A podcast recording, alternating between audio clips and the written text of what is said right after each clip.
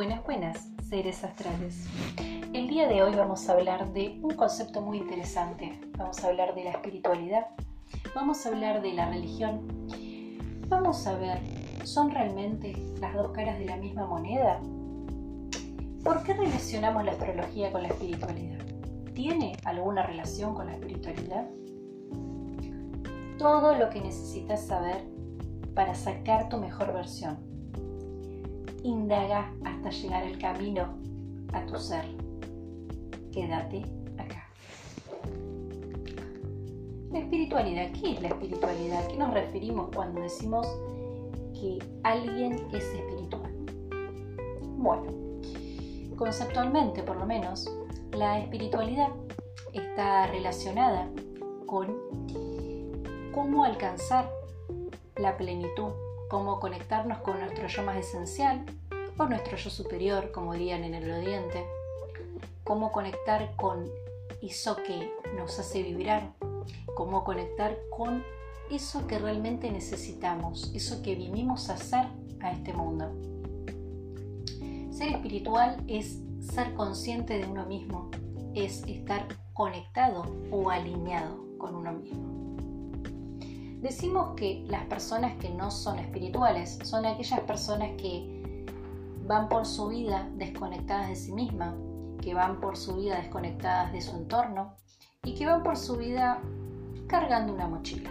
Pero no es el tema de hoy las mochilas. El tema de hoy es qué es la espiritualidad y qué es la religión. La religión, por otro lado, es una manera de espiritualidad un poco más estructurada, un poco más dogmática si se quiere.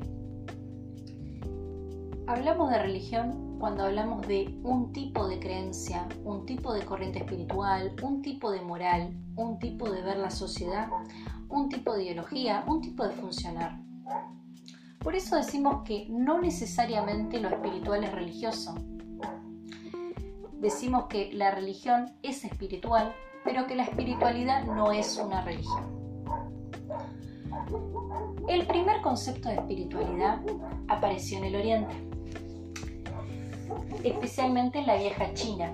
La vieja China, rica en cultura, más aún es rica en todo lo que tenga que ver con conocimientos espirituales, con maneras de ver la vida, con mantras y todo lo relacionado con lo que se entiende por espiritual, los más los más, más, más antiguos o los más conectados con lo espiritual son los chinos.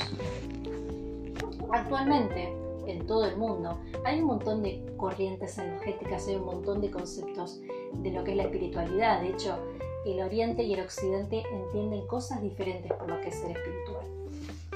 Ahora, la pregunta del millón es, ¿sos un ser espiritual o no? Meditas, haces feng shui, te haces reiki, te haces limpieza de chakras, comes conscientemente o quizás no haces ninguna de las cosas que te acabo de nombrar y sos espiritual igual. Escuchaste bien, no haces ninguna de las cosas que te acabo de nombrar y sos espiritual igual.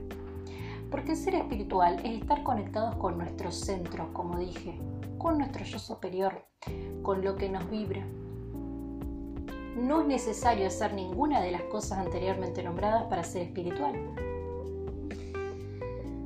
Ahora, dentro de lo espiritual, ¿cuáles son las corrientes más actuales o las más recomendadas?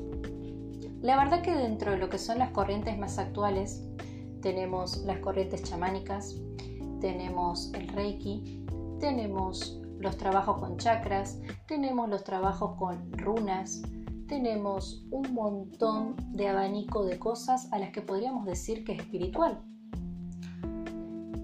La religión misma es espiritual.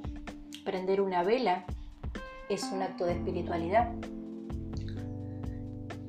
Todo lo que tenga que ver con espiritual, ya sea religioso o no, está regido por lo que le vamos a llamar ritos. Sí, si estás del otro lado y estás escuchando, estás escuchando bien la religión no escapa de los ritos. Cuando en una iglesia se prende una vela, cuando se va a misa, cuando se están bautizando, Todas esas cosas son ritos religiosos. Todo lo que tenga que ver con lo espiritual cuenta con ritos. Así como para algunas culturas wicanas, bailar desnudos al sol de la luna podría ser un rito, para una persona ir a un bautismo es un rito. Es un rito que pareciera que conectaría al niño con la divinidad. Es un rito. Estar meditando y conectar con nuestro centro también lleva un rito medio. Tenemos que respirar de una manera determinada. Inhalamos lo bueno, exhalamos lo malo y así sucesivamente. Es un rito.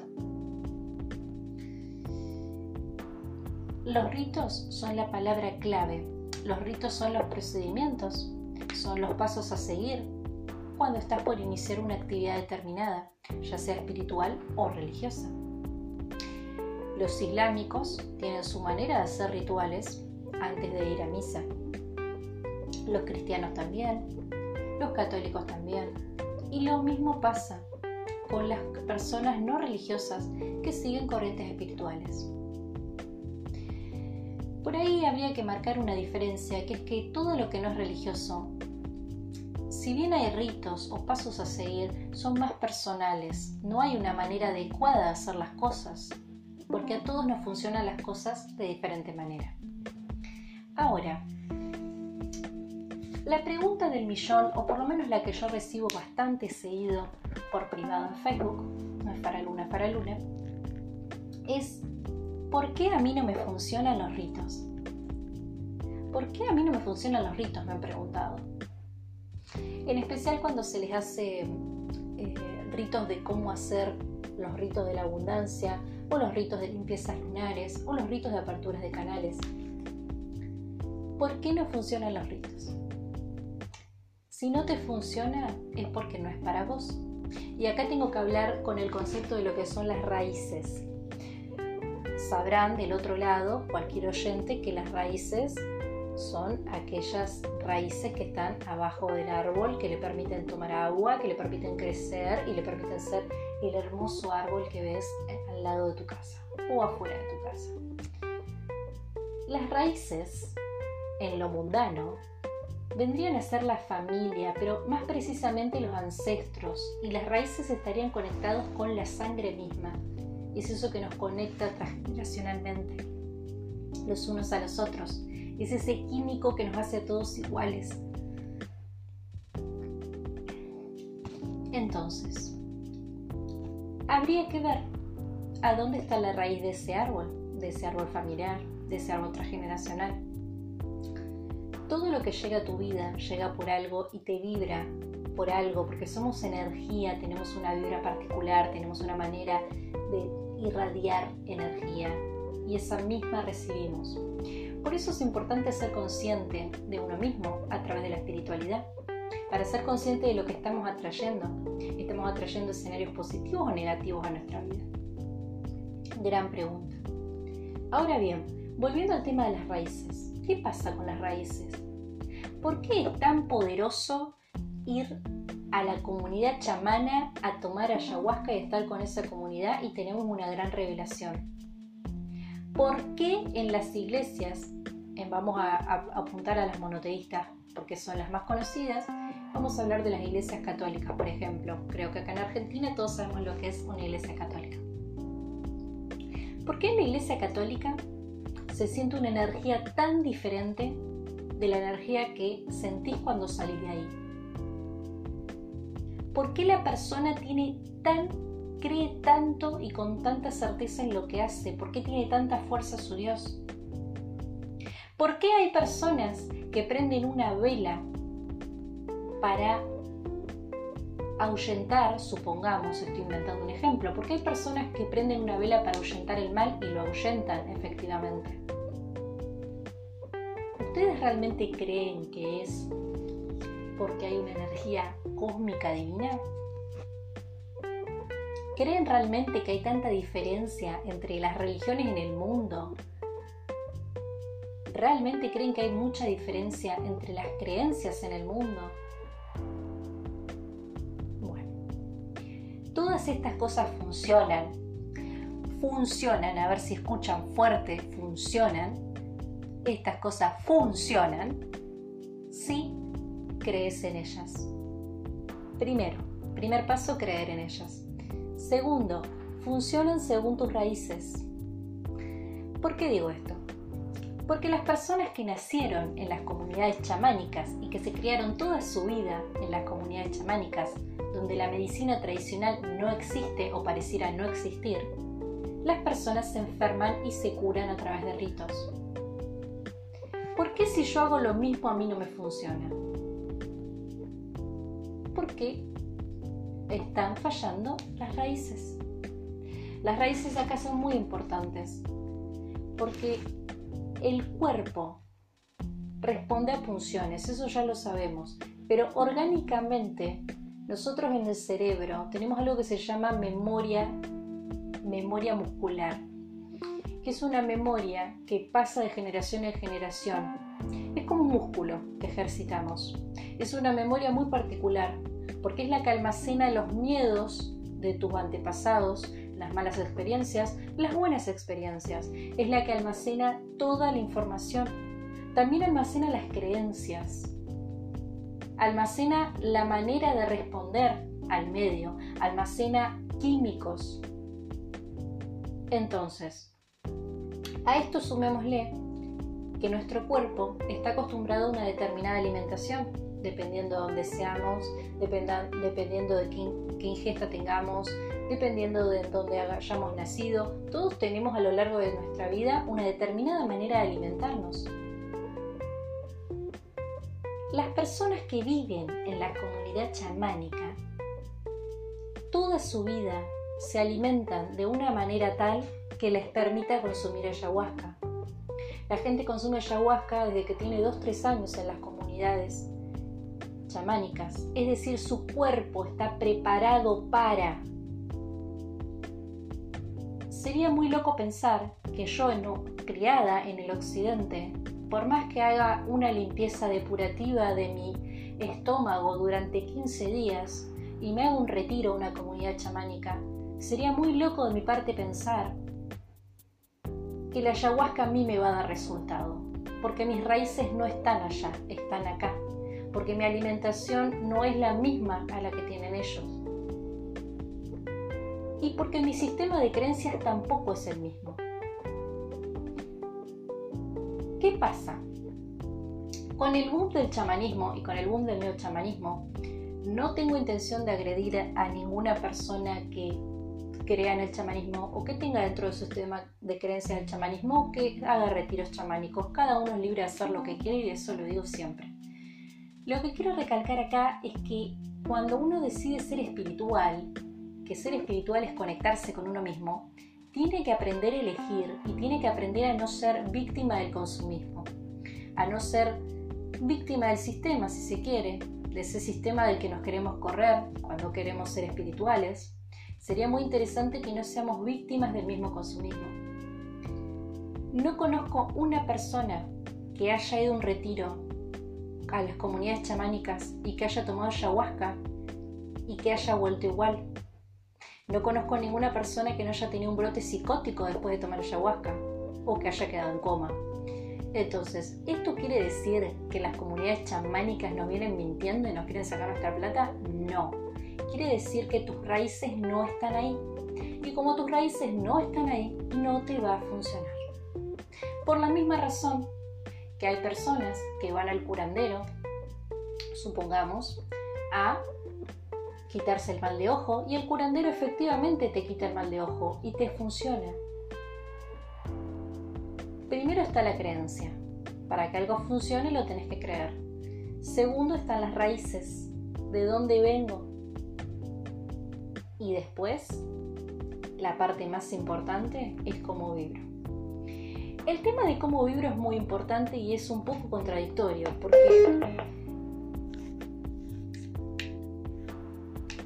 Perdón. Perdón. El tema, de, el tema de cómo vibro y la frecuencia que transmito es un poco contradictorio. Es un poquito contradictorio, disculpen. Es un poquito contradictorio. Porque si bien como atraes, vibras como atraes, es decir, como tienes tu frecuencia, como tienes tu campo áurico, atraes el escenario de tu vida, la gente, amistades y relaciones, el campo áurico está condicionado por las, por las experiencias que tenemos todos los días, las experiencias buenas, las experiencias malas. El campo áurico no es un cristal. ¿Es importante manejar nuestros pensamientos y nuestras emociones para tener un campo áurico sano y vibrar bien? Sí, pero no todo el mundo durante las 24 horas del día y durante todo el año vibra bien porque todos sufrimos malos momentos. Por eso es muy importante limpiar nuestra energía de manera regular. Pero también es importante entender esto a la hora de atraer lo que quiero, a la hora de hacer la ley de la atracción que le llaman ahora. Porque hacer la ley de la atracción, conceptualmente o como lo dicen algunos, algunas personas en internet, parecería casi pensamiento mágico. Como que te sentás una mañana y trabajas tus emociones positivas hacéis la ley de la atracción y todo fluye. Y la ley de la atracción y todo lo que es espiritual no funciona tan así. Todo lo que es espiritual, el despertar espiritual no es maravilloso, no nos salen mariposas volando en el despertar espiritual. El despertar espiritual es bastante caótico. Normalmente las personas solemos pasar por estados depresivos en un despertar espiritual o episodios en los que tenés mucha hambre o no tenés nada de hambre o te replanteas mucho cosas de vos mismo, empezás a tener problemas para vincularte con los demás, porque de repente te das cuenta que eso que tenés ahí no lo querés o no querés ir por ese lado. El despertar espiritual no es maravilloso y no es para cualquiera, eso lo aclaro. Porque el despertar espiritual también el 80% de las veces tiene un cambio rotundo en tu personalidad. Y los cambios son duros. Ahora bien, en el tema vibracional, nosotros decimos que tenemos una energía, emanamos una energía, tenemos una frecuencia y atraemos seguro esa frecuencia. Por eso es importante cuidar nuestra energía, pero también es importante que sepamos que nuestra energía está viciada por nuestras emociones. Y lamentablemente no vivimos en una burbuja, ni vivimos en una sociedad pisciana de paz y armonía y unicornios volando como a muchos nos gustaría. Entonces, dependiendo del episodio de nuestra vida, atraemos o atendemos escenarios diferentes. Lo que sí es cierto es que cada escenario que se posa para vos te quiere enseñar algo. Eso es totalmente cierto.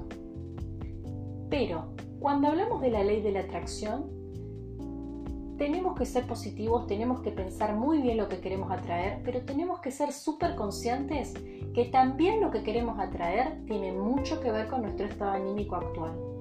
Y que muchas veces cuando atraemos eso que queremos, no era realmente lo que necesitamos. Por eso es importante que lo tengan presente. La ley de la atracción es muy poderosa, pero siempre va a traer lo que le pediste. Porque nosotros vivimos en un universo dual, en un universo de quiero esto o no lo quiero, blanco, negro, alto, petizo, un mundo dual. Pero el universo no entiende de dualidades. El universo entiende de frecuencias. Y lo que le decís te manda. Si tenemos la energía superviciada, horrible, llena de pozos energéticos y nuestros pensamientos son horribles, y decimos, el mundo es horrible o mi vida es horrible, el universo te va a hacer caso, pídele y lo tendrás. Te va a dibujar un escenario horrible en que tu vida es horrible. Si yo me levanto una mañana con los chakras alineados, si se quiere, y digo, qué lindo que es vivir, qué lindo que es esto, el universo te va a traer todas cosas lindas. Porque a donde está tu frecuencia está tu atención. Por eso ahí decimos también, hemos hablado en otros podcasts del concepto de diseñar nuestra propia realidad. Ahora, volviendo al tema de lo espiritual. Ser espiritual entonces es estar conectados con lo que nos vibra, con esa corazonada, con nuestro ser más esencial, nuestro yo superior, dirían en el Oriente. Pero las personas no todas conectan con su espiritualidad de la misma manera. Habrá personas que conectan con, su espiritualidad siendo Feng Shui, habrá personas que conectarán siendo eco-friendly, habrá personas que conectarán meditando todos los días, habrá personas que conectarán haciéndose una carta natal, habrá personas que conectarán haciendo ejercicio, sí, haciendo ejercicio. Porque ser espiritual no necesariamente está relacionado con prender saumerios, no necesariamente está relacionado con meditar, que ojo, son todas técnicas muy buenas sirven, nos ayudan, pero no todas las personas les ayudan lo mismo. Volviendo al tema de la religión, la religión también es una manera de conectar con nuestro yo espiritual. Hay personas que les funciona mejor, hay personas que no. En cuanto al tema de las raíces, la memoria muscular, la sangre y todos los condicionamientos que vienen con los residuos que también están en el ADN, porque en el ADN no solo tenemos eh, partes de nuestros padres, en el ADN también tenemos residuos de, de nuestros abuelos y de los padres de nuestros abuelos.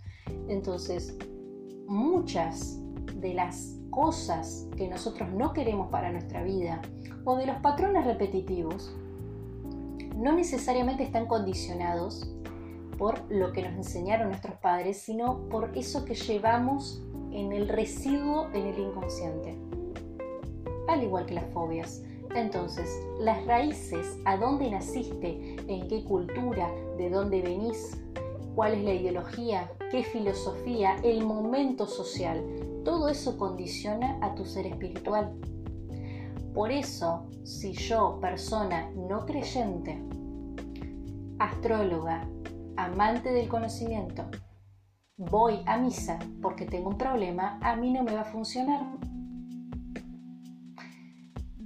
En otra parte del mundo, supongamos en Estados Unidos, donde hay una gran cantidad de gente creyente cristiana y de cristianos protestantes, quizás a una persona con los mismos problemas que tengo yo, ir a la iglesia le sirve y lo hace, lo hace o le hace conectarse con su yo espiritual, porque sus raíces están ahí. De la misma manera que si yo nací, hubiera nacido en Japón, hubiera nacido en China, donde hay muchísima cultura, eh, muchísimo contenido rico en espiritualidad del Oriente, en lo que tiene que ver con el budismo, con el hinduismo y con todo lo, lo relacionado quizás con la astrología china.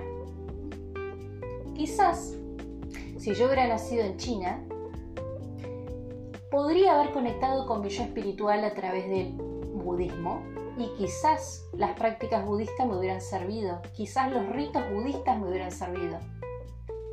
Entonces la razón por la que no te sirven los ritos cuando los haces es porque primero no vibran con vos. Porque uno cuando larga un mensaje, también larga una frecuencia, lo dice con una intención y con una emocionalidad el mensaje va a llegar a vos si era para vos. En cuanto al tema de los rituales, pueden funcionarte o no dependiendo de tu sistema de creencias primero. Y segundo, y lo más importante, ¿a dónde están tus raíces? Volvamos a lo mismo. Lo que me va a funcionar a mí, persona con pensamiento occidental nacida en Argentina, no le va a funcionar a una persona nacida en Japón. Porque aparte del tema del sistema de creencias, que ese es súper personal, hay otro tema muy importante, que es que la energía que nosotros emanamos y los campos áuricos con los que interactuamos generan una energía más grande. Y esa energía, cuando nosotros no estamos, se queda en el lugar. Entonces, imagínense un país con una gran bola de energía generada por nosotros mismos. Esa bola de gran energía va a ser beneficiosa si es una bola de energía positiva. Si es una bola de energía negativa, no va a haber Dios que nos salve. Entonces, para que las cosas funcionen, tenemos que creerlas primero. Segundo, tienen que estar en nuestro ADN, tienen que estar en nuestras raíces, tienen que conectarnos con nuestra tierra, tienen que conectarnos con nuestro inconsciente colectivo. Si no, no nos van a funcionar. Por eso, a la hora de meterse en lo espiritual, a la hora de empezar a querer sacar nuestro ser esencial, primero es necesario ver. Segundo es necesario ver qué propone cada cosa, cuál es la filosofía detrás del feng shui, cuál es la filosofía detrás del chamanismo, cuál es la filosofía detrás de cualquier religión a la que se vayan a apuntar. Porque si no, van a estar haciendo lo mismo que hicieron siempre, ser dogmáticos y condicionados con su vida, pero en vez de condicionarse con lo cotidiano, se van a condicionar con lo espiritual. Y van a traer un escenario muy hostil, porque van a traer gente que les quiere sacar dinero. Y ahí van a quedarse con la idea de que todo lo espiritual es para sacarle dinero a la gente. Volvemos a lo mismo. Vives el mundo en el que creas. Si ustedes no son conscientes de ustedes mismos, cualquier persona que sea más consciente que ustedes o que se dé cuenta de lo que a ustedes les falta, se va a aprovechar. Porque es así. Dime tu debilidad y la explotaré el ser humano es así.